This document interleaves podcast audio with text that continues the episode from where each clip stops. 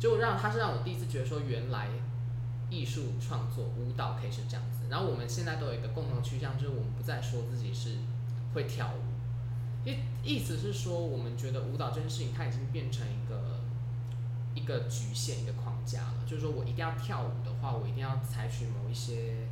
流派、某一些动作、某一些技巧。可是越来越跳，会觉得说我不想这些，不想要。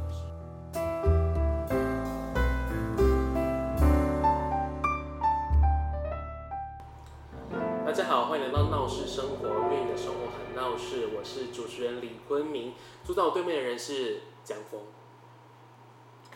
啊、呃，大家好，我是江峰。那我现在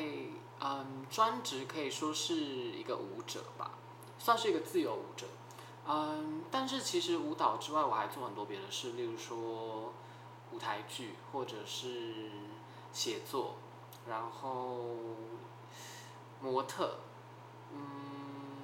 偶尔做一点学术研究，喜欢读书，喜欢读书。那我先从舞者那边开始问起好了。啊，你从什么时候开始跳舞？二零一零年的十一月十九号。我怎么可以记得这么清楚啊？对，因为我二零一零就是我升大一的那年，然后升大一的时候就是有那个学校的之夜嘛。我不知道你们有没有，但是我们学校就叫职业，反正就是每个系的晚会这样。嗯，然后在那个晚会是我，也不算第一次跳舞，可是是第一次那么认真的接触到舞蹈这件事情。那那时候其实就系上的晚会，后来结束之后就觉得舞蹈这个东西很有趣，我就自己继续学。那我说十一月十九是我真的踏进去舞蹈教室的第一天，好像是这天啦，但是我应该是。你大学是读舞蹈吗？我不是啊，我大学是外文系，外文系跟中文系。所以你从十年前的十一月开始跳舞，那你之呃第一次跳舞的时候是进舞蹈教室，是什么类型的风格？嗯，这么讲有点诡异。应该是爵士类的东西，就是一些比较辣的，比较辣一点的。对，因为刚开始跳舞就喜欢比较辣一点。因为呃，我认识你的时候已经是。去年的事情了，所以那个我中间经过非常多波折，所以那已经跟我二零一零的身体差非常多，身体跟思想上差非常多。你可不可以跟我们分享一下，你这十年从很辣怎么变到现在这个模样？其实现在可能，可能也还蛮辣的。我知道，我知道你讲很怪，但我知道你很辣，但是我想，哇，因为我们很好奇，就是像我第一次科班生。所以对我来说，从头到尾都会有一个我们自己的脉络在。然后，因为我上一次呃访问的徐丽恩，她就是一个标准的科班生，从国中开始一路跳到大学毕业，到现在毕业还在跳舞。所以，想必你跟他们的生活是一个完全不一样的人生嘛。那我想问的事情是，你从二零一零年十一月。开始跳爵士那些很辣之后呢？嗯，嗯，二零一零年自学，然后我大概到大二的时候加入台大热舞社，那台大热舞社就开始接触到很多不同的舞风，例如说是嘻哈、爵士、Waacking、Voguing、House，然后 Dance Hall，就有很多种风格。但我一直都是一个很喜欢乱跳的人，就是我没有觉得说我一定要待在哪一个风格。但其实很多舞者他们会，我觉得他们可能也不是故意的，可是他们就会很专心的做一件事情。但是我觉得没有好坏，只是我就是一个可能双子座嘛，就是从小到大就是很喜欢同时做很多事情。所以在我加入台大热舞社之后，我就钻研很，也不算钻研，就是学习很多不同那种风格。然后我记得是在二零一三，我大三的时候。在 Lumi 就是台北很有名的一间舞蹈教室，然后他们那时候还有一个课叫做当代 Contemporary，嗯，当代舞，然后我就去接触到这个风格，我就瞬间爱上了，爱上了，OK，因为那时候有一个老师，算他算是启蒙我还蛮大的一个老师，他就是 Sunny，然后，嗯，我就开始接触所谓的现代跟当代，在二零一三的时候，后来就开始加入台大现代舞社。就比较有点转入现代舞当代，然后自己也开始自学芭蕾，嗯、所以我就有点从街舞再转进现当代这样。然后，没关系，我我我们先到先到这里，因为你刚刚说的那个那个 Sunny，他是我的高中老师啊、哦，他是你高中老师吗？对，乃璇他是我的高中老师。然后你说的二零一三年的时候，应该我在高中，所以那时候其实是我刚碰到乃璇，然后呃也是被他教跳舞到到到现在我们还是朋友这样。但是那时候其实呃是跟你分享一个我自己的故事啊。其实乃璇乃璇这个人，就是才从我们刚进高一的时候，我们就有听说过这一个老师，因为就说，那那学长姐就会说，哦，这老师很酷啊，这老师很炫，然后很莫名其妙，想说，什么为什么可以用老师用莫名其妙去形容这个老师？然后直到高二，我们有一堂，我们就直接叫做现代课或肢体课那种课，我们就是遇到了杨乃璇的课，他说，哦，看哦，杨乃璇，哦，我终于要这老师，这老师要来了，我就满心期待去上他的课，结果我们。我们走进教室，我们等了五分钟，等了十分钟，发现有个老师走进来，他说：“这个就是老师吗？哦，好期待哦！”发现老师他没有，他没有出现。他那他那时候，然后就是我们的科主任也进了班上，跟大家说明，就是老师没有出现这件事情的原因是什么。结果你知道他，结果你知道理由是什么吗？就是他就说：“嗯、呃，你们老师就是呃还在纽约，他不太想回来。”所以他想要就是放飞自我，大概在一个月，所以他这个月都是代课老师。我说：“哇，这什么老师？Hello，我们开学的舞蹈老师就还在纽约，不想回来这样。”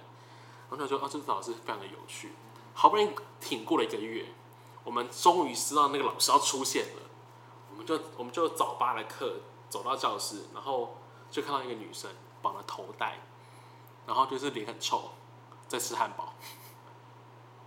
然后剩下来啃一啃之后，就默默的把垃圾收一收，就自己推门进教室。然后我们想说，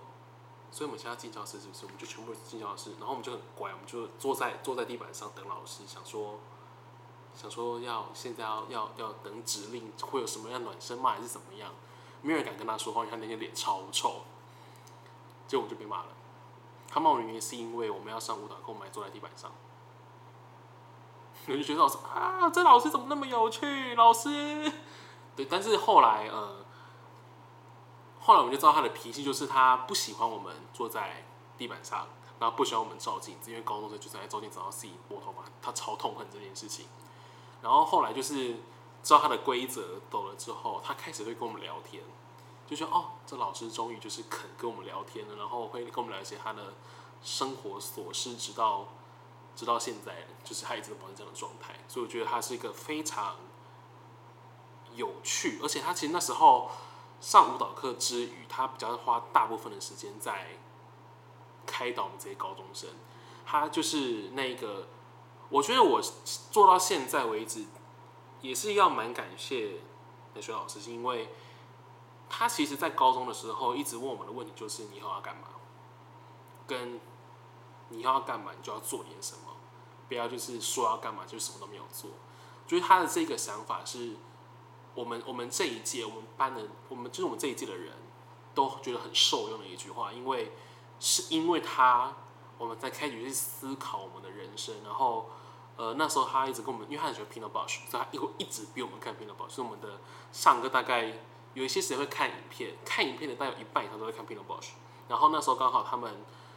舞团有来台湾，他就立刻那跑报要跟他说：“哎、大家大家今天要卖票，那个有没有要买票？”然后于是我们就很酷炫的在那个什么，那一那一年演的是慕乐咖啡馆，我们就直接在班在上课的时候刷了两排下来，因为我们就是老师老师说好看，我们就全部刷两排的。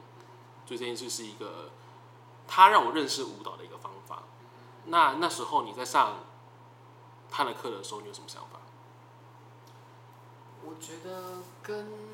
街舞感觉差很多，因为街舞就是一个一直要展现自我，嗯，而且要强调标新立异，然后觉得抓住众人的目光的一种风格，也比较比较不那么探索内心这件事情，嗯，但是那时候第一次就觉得说，哦，原来跳舞可以，嗯。这么自由。嗯，对，因为可能街舞还是，虽然街舞其实也自由，但是它还是有蛮多程式跟规则。嗯，比如说你跳某一个风格，它就是需要有这些动作，不然你就会说哦，这就不是那个风格。嗯，所以嗯，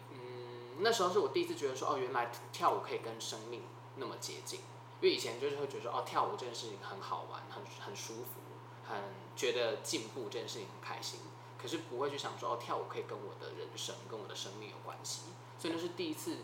发现说哦，原来跳舞有这可以有这个可能性。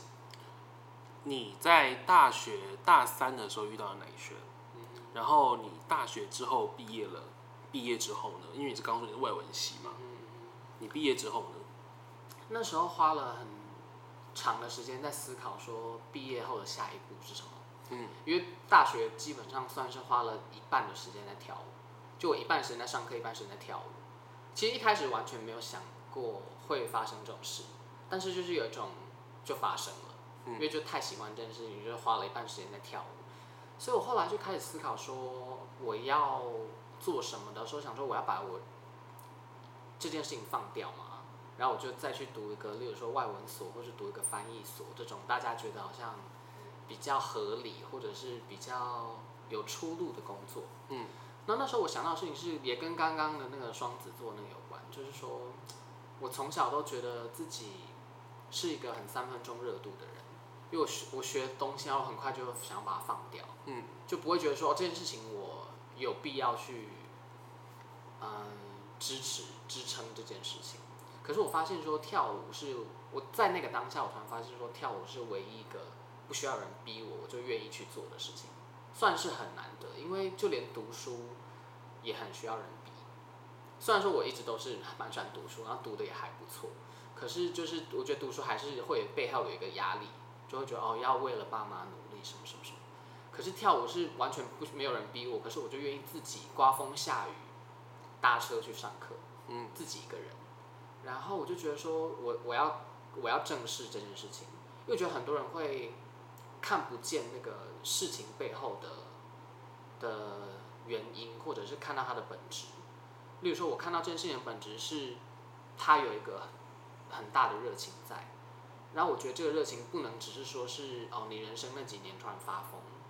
你要，我觉得我要去正视说这件事情在我生命中是有能量的，所以我就觉得我不能随便把它放掉，嗯，我就觉得说好，那我要未来要朝表演艺术这个方向走嘛。可是因为很恐怖，像你讲的，其他舞者他们都是从小跳到大，那我就觉得说，那我要怎么跟人家比？可是我好像就是一个不太。在意现实面的人，或者是说，我也不太在意说这件事情到底达不达成，我想做就做，也某一个程度来说也算是蛮任性的。然后当下我就觉得说，嗯，反正我其他事情好像也没那么真的很想做，我倒不如就是真的做我想做的事情，免得我以后后悔。对啊，当下其实就是这么想。然后，所以我决定，因为我延毕了两年，在台大的时候。延毕两年原因是中间有一个学期去中国交换，然后在交换去出去交换前，大五那年出去交换前，我就有点下定决心想要继续走舞蹈这一块，所以我就告诉自己说好，我未来半年我就好好出去玩，然后干嘛旅行什么的放松。可是我回来我就要准备那个教育部的公费考试，嗯，因为我想要出出国读书，嗯。但是我家又不可能负担我这笔钱，所以我就告诉自己说，我未来我回来我就是要开始认真读书了，所以回来就准备考公费，然后就考上了这样，后来就去纽约读，但我其实也不是读舞蹈，我是我读的系叫做表演及表演研究，嗯，所以但我现在也蛮庆幸，还好我不是读舞蹈，当然我可能也读不了舞蹈的研究所，因为毕竟我不是一个科班出身的舞者，所以我的身体能力或者是说身体的。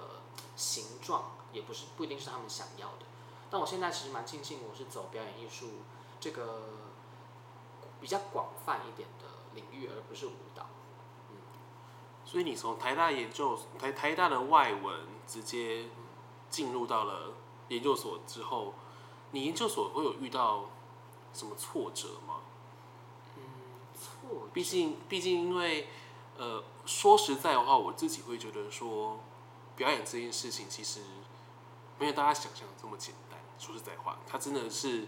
需要一定的研究，需要一定的背景，才有办法做这件事情。因为你之前是外文所，而且上过的课，我会觉得说就是。就像补习班的概念，舞蹈补习班去学的舞蹈，但是距离真的去进行表演这件事情，它还是其实有一段路要走。那你能够在去年能够做出易碎节的作品，然后并且评为那个那个那个奖项叫什么？原创精神奖。对，原创精神奖。我觉得不是很重要，因为对我来说，它其实就是。嗯，某一个指标，因为他其实要得奖没有这么容易。然后你你呃，我刚是我第第一次知道你是读外文毕业的。我知道你就是从美国回来，但是美国之前发生什么事，我就是一个一无所知。对。所以从外文到读研究所，到你能够做出艺穗精神奖，我的好奇是你在国外学表演的时候，你们经历什么样的困难？先就是稍微的纠正一下，就是外文跟中文，就是我在台大的时候，嗯、因为是那时候是双主修。嗯、那其实，嗯，我后来也会觉得说，我对中文的兴趣还是比我对外文的兴趣大很多。不过这就是另外一个话题，我只是稍微想稍微讲一下。嗯，嗯，我觉得出国读硕士第一个最大的挫折就是语言。可是语言好像不在我们现在可以聊要聊的主要范围内。可是我那时候的确因为语言的关系，在至少第一个学期，我觉得念得很痛苦，因为我的戏是我们要同时做实作，也要做研究，所以我们要读很多书，啊，每个礼拜都很多书，很多书要读，所以我那时候就读到疯，而且读到疯之余呢，每个礼拜还要做一些作品，因为我们可能就有一些小的课堂呈现。比如说，教授就说：“好，你现在用这个麦克风，就是来做一个作品这样子。然后麦克风什么什么什么。然后我觉得在研究所的挫折，因为像我刚刚你刚刚说麦克风那个，对，对于我对于我来说，嗯，我是一个科班生，我已经经过这么长久的表演训练，这件事对我来说完全不难，就是要跟麦克风做一个表演，就是哦，OK，我可以随时可以做这件事情。可是。对于一个非科班生，对，我很好奇你，你要你要怎么达到那件事情？我想突然的就必须逼迫你要达这件事。我觉得不是突然，我觉得一切都有其来有自。例如说，就慢慢回去细抽丝剥茧，就发现说很多东西是过去的时刻里面都可以看出，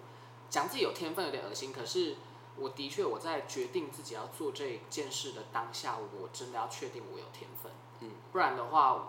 我也没笨到，就是说哦，努力就好。我要我要真的从我过去的各种经验来看，说我真的对这件事情是有敏感度的。嗯，对。然后例如说我在台呃，我那时候在台大热舞社的时候做的一个作品，感觉是热舞社很少做的作品。例如说那时候做一个作品是用盛夏盛夏光年来编舞，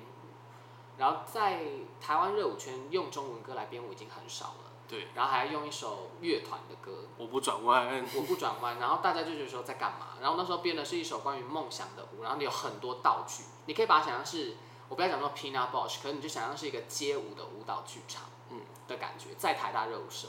所以那时候对我来，我自己来说是一个很大的挑战。可是我觉得说我不要再做那种你知道，全部的人出来这边跳个舞，嗯，就是你知道 no offense，but 但是就是。我不想要再做大家一直在做的事情，所以我想要做一个对我来说是挑战，然后观众看到肯定会觉得说，哎，这个东西在舞呃至少街舞的观众来说是特别的，所以那是我第一次认真的做出一个创作。然后后来进入台大现代舞社之后呢，我也像呃我我出国交换回来之后，我就编了嗯、第第一支双人舞的作品，然后那支作品叫做《我们》，那支作品在讲的是就是。一对同性恋人的故事这样子，可那时候就是我的身体有点还介在现当代跟街舞中间，所以那个那支舞的语汇其实都有，但那个我就更加的从这个杂糅的语汇之中进入剧场这一块，然后在那嗯，但那时候我一边在准备研究所了，所以其实我在出国前我一直有在做这种算是创作、创作跟挑战自己的事情，所以他。也不是说我就突然出国我就开窍就很会创作，而是其实之前一直有在做这件事情。可当然出国之后就会发现说，我就是以前做的作品我就会很不满意，因为其实我读的系它叫表演及表演研究，然后系上的同学大部分在做的都是比较算是行为艺术这件事情，嗯，所以很难说是剧场或者是舞蹈。可是同学的背景非常有趣，他们可能就会来自演员啊。呃，戏剧或者是歌唱，或者是舞蹈，或者是有些人是 rapper，然后有小丑等等等，就是来自各种我们所谓的广义的表演背景。可是大家一起聚在这个戏去实验表演的可能性，就对我来说，这个戏珍贵的地方是这里。然后我去了之后，就开始，玩的意思是说不再有框架了，因为我不是一个舞蹈系，所以。教授不会说好，我们现在编一支舞，然后你有一个开头什么什么，你看开始用一些比较学院派的一些舞蹈的方式来进行创作。可是那个我们系比较不会这样，就会请你想干嘛都可以，所以我就开始乱做很多东西，就开始觉得说哦，原来创作可以这样子，就还蛮有趣的。所以我觉得后来可以做出后面的，例如说去年得奖的作品，也是。纽约这三年真的很重要，因为我觉得我我如果没有出国，经过这三年，我不可能会编出这样的作品。嗯，我好奇，就是呃，你大学的时候台大杯开始了吗？台台大怎么样？台大杯，台大杯怎么样？开始了吗？你有去过？开始了，开始了。我那时候已经十几届了吧？你你有去台大杯过吗？我有去，呃，我有我有我有看过，也有比过。因为其实台大杯那时候在我们高中的时候。它是一个每年的某一种盛事，对，就是它现在还是吧？它现在还是啦，它的确现在还是，就是因为我觉得台大杯有趣的地方是，呃，它它是一个对我来说，这是以我的观点上嘛，它让舞蹈可以有更多的事情发生。因为我在我这样讲也是因为呃，台北的两大，我我觉我认为的两大街舞盛事，我用街舞来去讲这件事情的话。就是捷运杯跟台大杯，捷运杯谁都可以参加，所以捷运杯会比较就是排舞比赛，就是谁接的歌炫，然后谁的动作整齐，谁的动作花样变化多，就可以获得捷运杯。对，可是台大杯不知道从什么时候开始，因为他开始的时候我我年纪还很小，就是还才刚刚就是啊学表演，对，台大杯给我的感觉是。他们会把，呃，舞蹈这件事情里面再融入一些故事，所以让舞蹈不单单只是舞蹈，还有更多元的方式去呈现。所以现在看到台大杯的时候，我会觉得说，他们不是个舞蹈比赛，而是一个身体说故事比赛。啊可以，这这样这个说法可以吗？嗯，你觉得？我有一点不认同。是那我很好奇，你你觉得呢？你觉得呢？应该说有阶段的差别，例如说，我早期看台大杯的时候，我我作为我还是一个小孩的时候，我看台大杯，我就觉得说哇，太厉害了吧！因为那时候我还是一个街舞人，然后后来接触到不同的舞种之后，开始打开我的身体，我还是会觉得台大杯很厉害。就像你讲的，它是一个对于议题或者是对于身体说故事各个层面的探索。所以在那个时期，我在我出国前，我可能还会觉得说台大杯对我来说还是一个很厉害的一个舞蹈殿堂。那我出国后呢？还是要讲回我接触行为艺术这件事情，是我开始不跳舞。那不跳舞这件事情的意思是，比如说我跟我一个朋友，就是我去年的那个台湾那个作品里面的另外一个舞者李秀芬，她算是我的一个启蒙。就如果我要讲说我的艺术生涯中启蒙最重要的几个人，他会算是其中。虽然他完全比我还小，但是我说年纪上，但他对我来说是一个非常重大的启蒙，就让他是让我第一次觉得说原来。艺术创作舞蹈可以是这样子，然后我们现在都有一个共同趋向，就是我们不再说自己是会跳舞，意意思是说，我们觉得舞蹈这件事情它已经变成一个一个局限、一个框架了。就是说我一定要跳舞的话，我一定要采取某一些流派、某一些动作、某一些技巧。可是越来越跳，会觉得说我不想要这些，我想要的是，就像我们刚讲的，Sunny 给我们的。那个启发就是说，跟生命的关系到底在哪？所以我出国之后，我就发现说，我不，我不想再继续跳舞了，因为如果我继续去钻研这些形式，我把它们统称为形式，就是英文说的 form。嗯。就如果我继续在钻研形式的话，我没有办法钻，我没有办法钻研生命。就这是我在美国想到一句话，就是说，如果我要探讨生命这件事情的话，我没有办法用形式来探讨它，因为我认为生命是没有形式的。就如果说我现在一个形式里面，我就毕竟我还是会有一个局限，我还是会有一个有限的角度。那我想要的是打开更全面的去观察、关照生命这件事情本身。所以我后来其实越来越，我还是会跳舞，我还是上课，我还是开发自己的身体。可是我的作品本身就不会有那么多所谓的狭义上的跳舞或是编舞。所以你在看去年的作品的时候，有些人可能会觉得说。这这这这个作品是跳是舞蹈吗？那我自己也在思考，它到底是不是舞蹈。所以我去年我就在报名的时候，我在想说，我到底要报舞蹈类还是报其他？那我后来是报其他嘛。其实有很多原因啦，一方面想说其他人可能比较少吧，哈哈，就觉得这样子可能比较容易被看见。嗯。然后，但对我来说，它是舞蹈，它还是舞蹈，只是它是一种打开定义、打破传统想象上的舞蹈。所以对我来说，现在重要的是身体。那再回到台大杯这件事情，我其实去年跟今年这几年来就比较少看台大杯了，因为就像你讲的，即使他们虽然很专注在可能形式或是说故事这件事情上，可是就我现在的艺术脉络来看，我还是会觉得他们在跳舞，就是动作跟形式还有视觉上这件事情还是一个很大的重点。嗯可是，例如说我在做作品的时候，我就会思考的是说，我为什么要做这件事情？就像平遥报说，他在意的是人为何要动嘛。嗯。那我在意的是人在动的时候的感觉是什么？所以如果我还在那边就是大跳一些律动的话，我我自己会觉得说，我不知道我在这一刻，我在这此时此刻二零二零年的现在，我为什么要在这个地方做这个律动？嗯。就我不知道这个律动本身对于我的。人生现在这一刻，我要思考的关系，例如说，我要思考的是时间是什么？我要思考的是人的性行为代表的意义是什么？我要思考的是，呃，人伦关系，什么是道德？例如说，我现在我最应该思考的议题是这些。那这那舞蹈到底要怎么帮我聊这些事情？例如说，嘻哈到底要怎么帮我聊这些事情？我不是说他们不可能，而是说，就我现在看来，台大杯还是一个很在意舞蹈形式的一个比赛。嗯，所以我目我近年来就比较少看台大杯，因为我的艺术上的转向。我有一个假设性的问题想问，就你刚刚说那些东西来说，假设我现在帮你开了一个工作坊，然后工作坊教的内容不限制，可是我给你一群，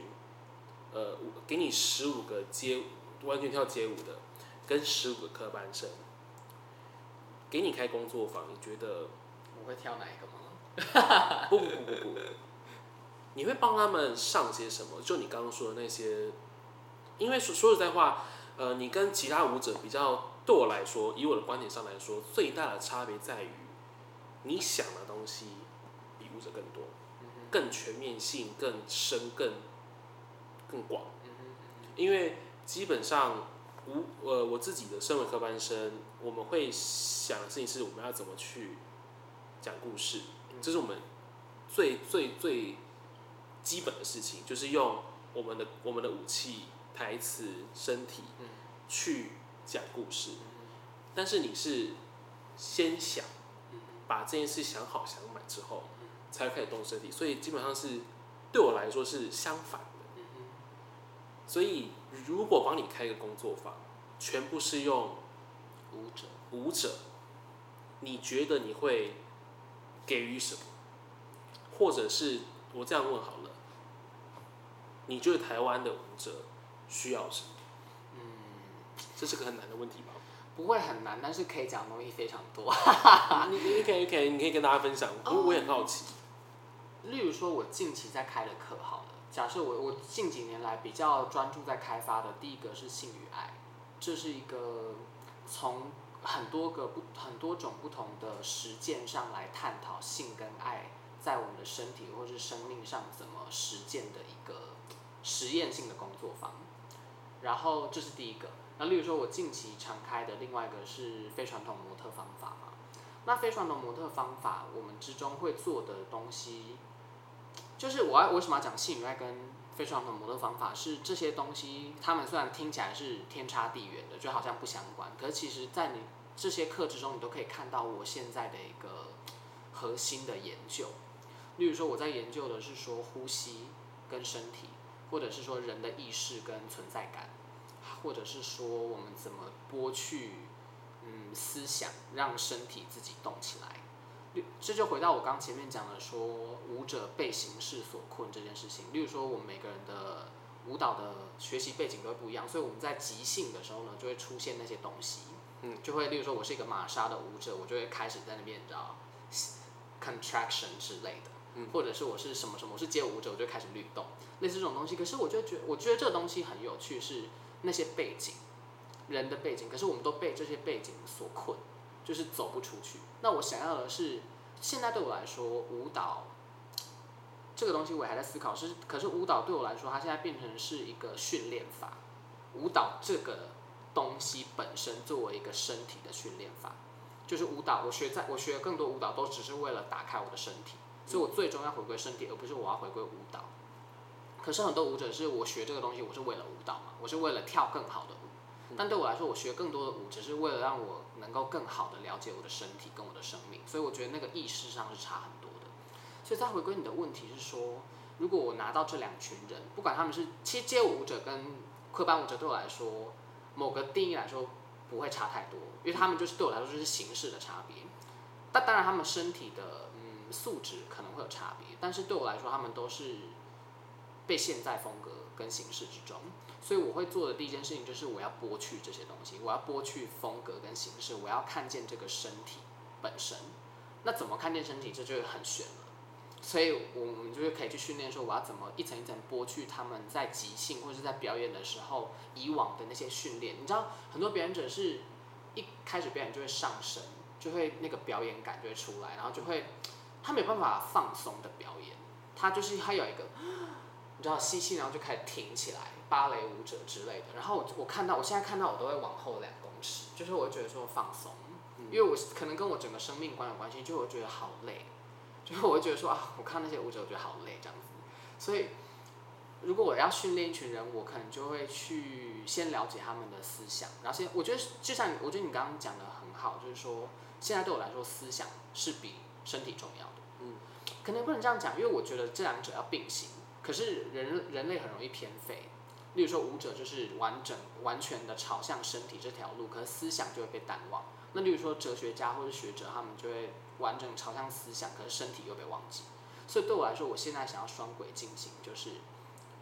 我我要身体，但是我也要思想，然后这两者都汇聚在我的艺术里面。这是我现在人生的方向。那当然怎么做，我觉得还走一步算一步，还在摸索。但是最终我想要讲的就是说，我我如果要训练一群人，我就会从他的思想跟身体上都着手。可是我要的是不断的打开他们的可能性，所以我不会很专注在某一些舞蹈风格上面去训练他们。因为我会这么问的原因，是因为嗯，近期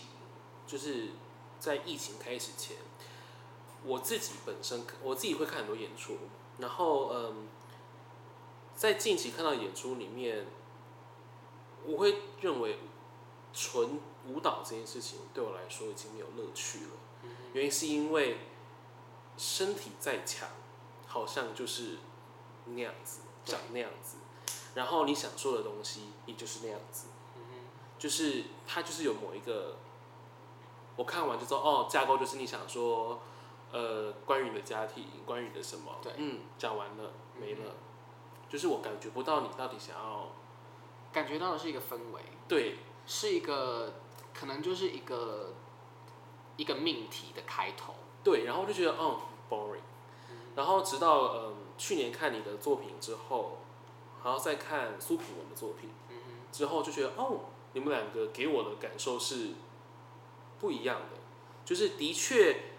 在我自己的认知规范里面，在舞蹈范围圈圈内，可是你们的方式是跟别人完全不一样的。你们要探讨的东西更深了，然后更有艺术性，而而非就只是你想讲一个故事，然后想要讲某一件事情，然后讲完之后没了。你们你们的作品带给我的感受是，我可以往下去思考更多事情，然后可以从你在作品中给的元素去探讨你这个作品里面更深、更广的面向。这是我认为我喜欢你作品的原因。然后当然，你的作品其实，在去年我听到像呃认识一些那些认识一些艺术的人啊。然后你的观众也有一些是我认识的人，稍微问了一下，他们觉得你的作品很实验。嗯哼，原因是因为台湾人不会有人这么做。哦，是吗？没有，李秀芬应该会这么做。对，就是除了秀芬，大概 no one 的。没有，但是我跟李秀芬的风格差很多啊，但那是那是另外一个主题。我现在想邀请秀芬来这样。可以啊。就是，嗯，你让，你让，你让你的表演者不是舞者。是表演者，嗯然后你在每一个每一段想要说的内容，你每一段有各自想要说的内容，但合起来的意义又是不一样。所以对我来说，你已经打破了我对于舞蹈的框架，而是你真的是用身体在做某一件事情。然后就像刚刚说到苏苏品文，是因为少女须知吗？对，少女须知这件事情，其实呃，我跟苏品认识是在之前微醺大饭店。他是我去那边的演员，然后呃，我们就有聊天聊一聊，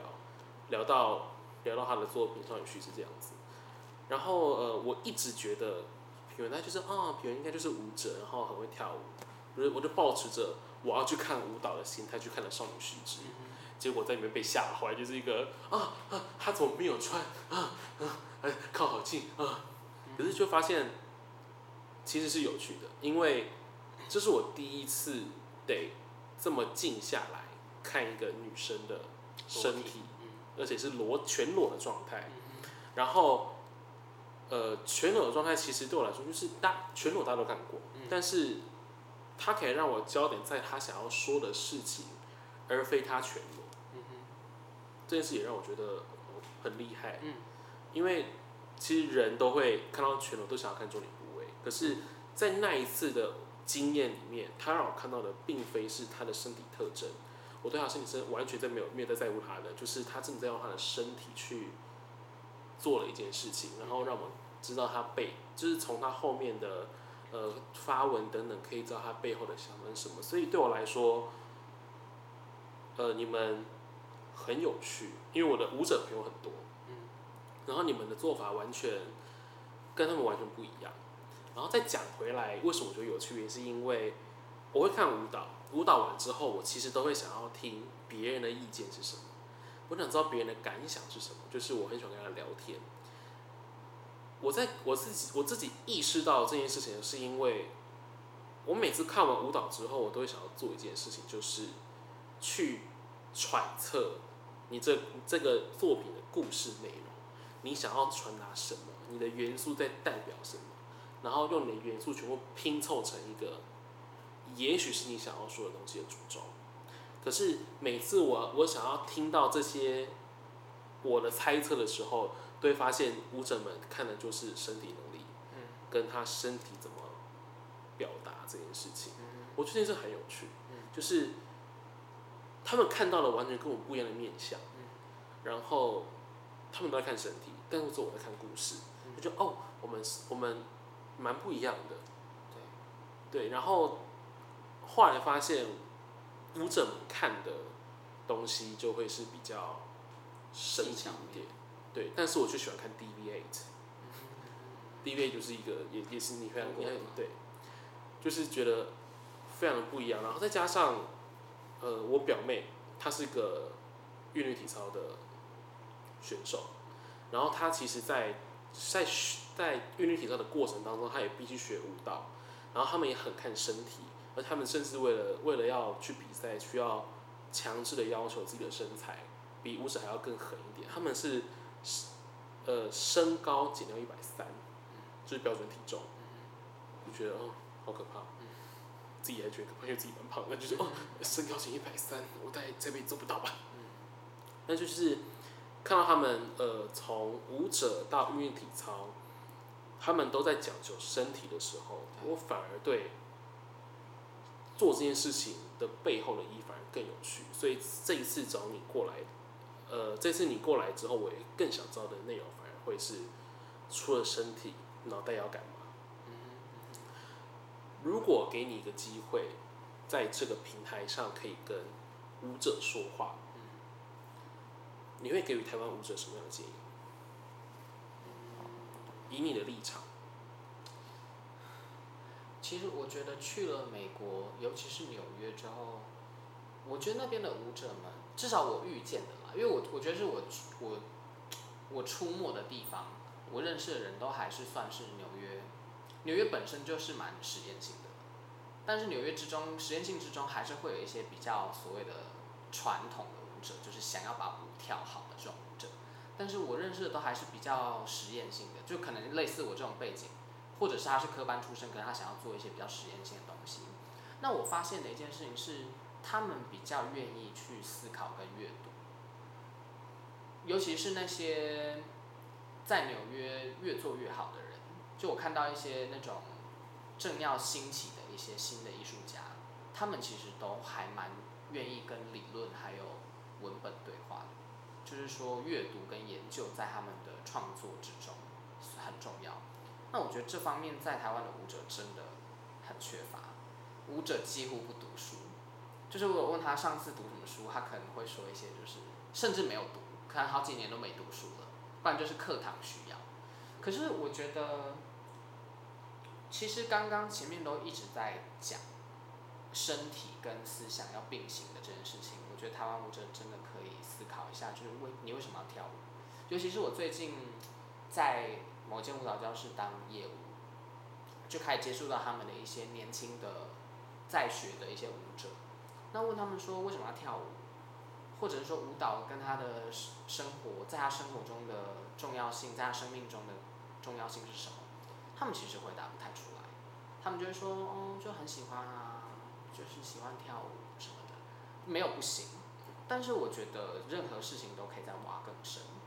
如果说你不知道这件事情为什么要做，而就只是一直做它的话，很有可能会迷失方向。嗯。然后直到有一天，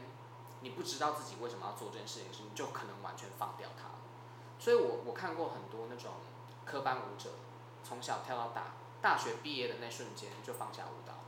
就进入一个正职，进入办公室，进入什么什么行业，好像前面发生这十几年的事都没有发生过一样。那我就觉得很可惜，因为他是他曾经是你的人生的最爱，不是吗？嗯。可是好像可以多思考一点，为什么要做这件事情？还有这件事情到底可以为你带来什么？所以我觉得。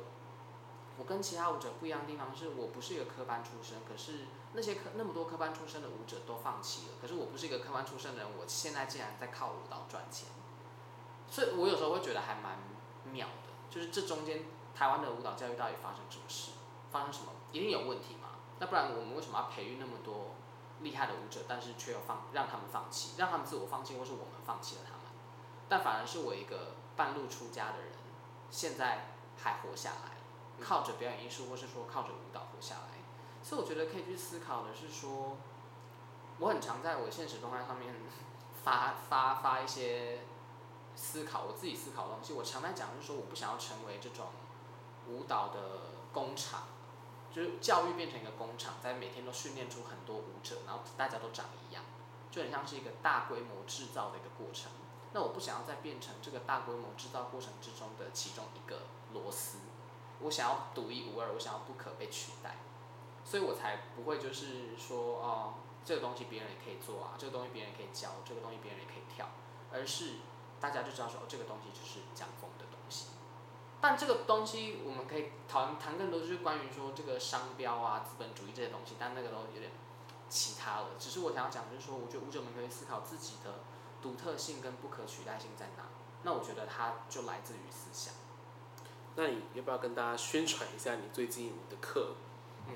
呃，最近呢比较认真在经营的就是非传统模特方法这个课，那大家可以上去我的个人网站看，有详细的课程介绍。那快速讲解一下非传统模特方法，就是在